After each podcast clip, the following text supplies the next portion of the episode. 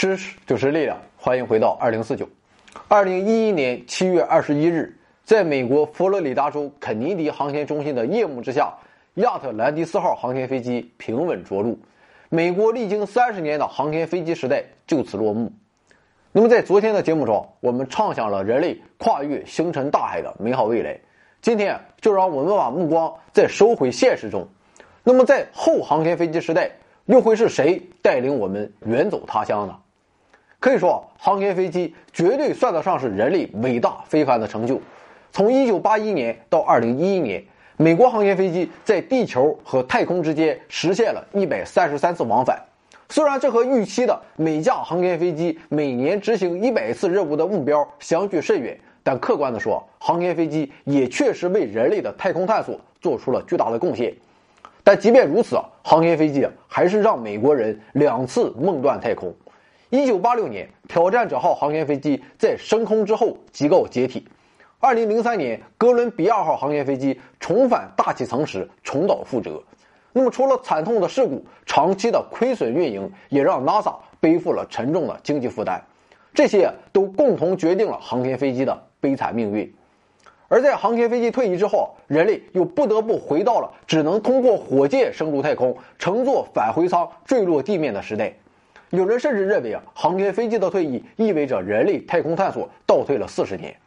虽然现在已经有了 Space X 公司的猎鹰火箭等可回收火箭，但是目前来看，要让一枚火箭成功返回地面谈何容易？那么相比之下，空天飞机的返回技术就要成熟得多。况且，人类对于空天飞机的努力也从来没有间断，一些新的设计方案层出不穷。那么，这些新的空天飞机更安全，也更为经济。那么，现在它都有哪些有希望的候选方案呢？今天啊，我们就来看看，在不久的将来，甚至就是在几年后，那些有希望承担起人类太空探索任务的新的空间飞机方案。方案一为山猫亚轨道火箭动力飞机，设计者为。美国 XCOR 航空航天公司，长宽尺寸为八点五一米乘以七点三米，质量约为五吨，采用水平方式起降，极限飞行高度七十到一百千米，最高时速两千四百五十千米，可搭乘一名飞行员、一名乘客以及若干科研设备，续航时间为六十分钟。它装有一台推力达十三千牛顿的火箭动力发动机，可以在跑道上实现起降。而且这个飞机的设计初衷啊，那就是用来挣钱的，而不是赔钱的。因为机上的那名乘客要缴纳九万五千美元的机票钱，它也让我们普通人飞入太空的梦想不再遥远。当然了，你得首先挣到十万美元再说。那么在未来，改进型的山猫空间飞机可以使用备舱的方式将微型人造卫星送入轨道。方案二为逐梦者轨道飞机，设计者为美国内华达山脉公司。长宽尺寸为九米乘七米，质量约为十一点三吨，采用垂直起飞方式，由宇宙神五号运载火箭搭载升空，极限高度四百五十千米，最高时速两万八千千米，续航时间七个月，可搭载一名飞行员与六名乘客啊，乘客同样是需要掏钱的。可以说，逐梦者方案早已有之，它的模板。是苏联上世纪六七十年代的螺旋计划中的米格幺零五空天飞机设计的气动外形。当然了，逐梦者的技术条件相比于五六十年前已经发生了巨变。它拥有复合材料制成的增压舱，以及一种更轻、更结实的名为韧化单片纤维增强型抗氧化复合材料的新材料所制成的隔热瓦。那么从前面说的，我们可以看出来，逐梦者与传统的航天飞机是相似的。那就是啊它无法自行起飞，需要依靠宇宙神五号运载火箭将它们送入轨道。那么，尽管作为宇航员的载具，现在该项目已经被否决了，但是内华达山脉公司仍不死心，还在苦苦自我奋斗，希望将它们打造成一种太空旅行以及能够自动为国际空间站运送补给的工具。方案三的名头就比较大了，X 三七 B 无人空间飞机，设计者为美国波音幻影工作室。飞行器长宽尺寸为八点九二米乘四点五五米，质量四点九九吨，采用垂直起降方式，同样由宇宙神五号运载火箭搭载升空。那么这里面我们插一句，虽然 X 三七 B 和刚才说的逐梦者都是由火箭搭载升空的，但是它们和航天飞机还不一样。航天飞机啊，是和火箭绑在一起，但是这两款飞机啊是放置在火箭顶端。另外，我们在这干说这些飞机的大小，大家可能也没有直观的印象。我们做个比较就一目了然了。以哥伦比亚号航天飞机为例，哥伦比亚号航天飞机总长约五十六米，翼展约二十四米，重量约八十点五吨。那么好了，我们继续说 X 三七 B。X 三七 B 的极限高度为九百二十五千米，最高时速两万八千千米。无人飞机啊，自然就没有飞行员和乘客了，续航时间为六百七十五天。而且这哥们儿已经在二零一零年四月二十二日完成了首飞，也就是说，他的首飞早在航天飞机退役之前。看来，美国对于航天飞机的退役，其实早有打算。事实上，X 三七 B，源自 NASA 放弃的一个计划，它也是美国最神秘的军事项目之一。这款小型空间飞机，现在共有两架。那么，自从二零一零年首飞以来，它已经为美国空军进行了四次绝密飞行。那么，在留空数个月之后，再从太空自行返回加州范登堡空军基地。至于这哥们儿到底是干什么去了啊？没人知道，也只有那些跟踪他的天文爱好者才知晓他的轨迹。那么好吧，甭管有什么秘密任务，但是可以肯定的是，在数次飞行中，美军也在对 X 三七 B 的性能进行着测试，并且也在逐步改进中。方案四的空间飞机现在还没有正式的名字啊，暂且就被称作。欧洲太空飞机就行了，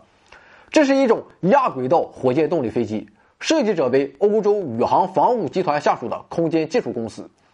那么这个欧洲宇航防务集团大家可能没有听说过，但它在欧洲啊那也是神一般的存在啊，因为它有一个子公司，名字叫空中客车。这款空间飞机的长宽尺寸为十八米乘以十六米，质量十八吨，起飞方式为水平起飞，极限高度一百千米，最高时速三千千米。可搭载一名飞行员与四名太空游客，续航时间为八十小时，预计可能在二零二零年完成首飞。实话实说，这款飞机的设计比较拖沓，项目启动早在二零零七年，当年甚至预计在二零一零年完成首飞，但是现在七年都过去了，这哥们儿还是不温不火，甚至少有人知道或是提及。但可以肯定的是，相关技术的研发以及潜在的投资人和合作伙伴的挖掘都在秘密进行中，就等着某一天突然搞一个大新闻了。那么这款太空飞机啊，很像商务喷气式飞机。那么不同的是啊，它的后部直径更大啊，很像黄博士的屁股。另外，它还拥有可以容纳液氧和液态甲烷的燃料箱。现在正在研发的罗密欧可重复使用火箭动力发动机将以它们作为燃料。那么与竞争者不同的是啊，为了提升起降的安全性，欧洲太空飞机啊还将加装普通飞机的涡轮喷气发动机。那么今天要说的方案五是由瑞士空间系统公司设计的亚轨道可重复使用飞行器。该飞行器啊长宽尺寸为十四米乘十二米，重量不知道，极限高度为八十千米，最高时速七千六百千米。预计首飞时间是今年率先完成无人飞行，二零二零年完成载人飞行。目前啊还没有什么动静，成员人数也还待定。但是设计师啊，在二零二零年后可搭载六名以上的乘客，续航时间也还不确定。这哥们儿啊，他的颜值很高啊，主要是借鉴了达索航空公司为欧洲赫尔墨斯号空天飞机设计的气动外形。另外，它的起飞方式很特别，它将由一架空客三百飞机搭载于背部，那么等到上升到一万米高空时，再将其空放。那么除了搭载游客外，它的顶舱还将会搭载需要入轨的人造卫星，旅游科研两不耽误。那么今天要说的最后一个方案便是太空船二号。太空船是一款复合材料结构飞行器，属于亚轨道火箭动力飞机，设计者为美国缩尺复合材料公司，制造商为美国太空船公司，而运营商则为空天飞机的先驱者美国维珍银河公司。太空船二号长宽尺寸为十八点三米乘十二点八米，质量九点七四吨，极限飞行高度为一百一十二千米，最高时速四千二百千米，可搭载两名飞行员与六名乘客，票价为二十万美元，续航时间九十分钟，已经于二零一三年四月二十九日完成首飞。那么它的起飞方式啊，与刚才的瑞士的空间飞机一样，由运载飞机白骑士二号于一万四千米高空空放。并由一台混合燃料火箭动力发动机驱动。那么，在空放八十七秒后，它将加速到三马赫，并逐渐升至五十千米高空。那么与其他空间飞机方案不同的是啊，太空船二号拥有一对可动尾翼啊，用以提高飞行器的稳定性。当需要减速时，尾翼就会翻转九十度，使飞机降速并降落在跑道上。那好了，今天就说完了。这便是我们即将迎来的新的空天飞机时代。那么从这些飞机的设计，我们也可以看出来，空天飞机啊再也不是科研的专属。新的航天时代的到来，使我们普通人距离太空又近了一步。虽说航天飞机的退役啊，让很多人感到无比惋惜啊，但要向前走，总得先告别。所以啊，我们也不必为航天飞机退出历史舞台而遗憾。这也只是一个暂时的空档期，它的离去啊，并不代表我们的遗忘。那么，新的空天飞机必将承接起航天飞机的历史使命，继续怀揣着人类的勃勃雄心，翱翔天际。添加 D I R A C 二零四九。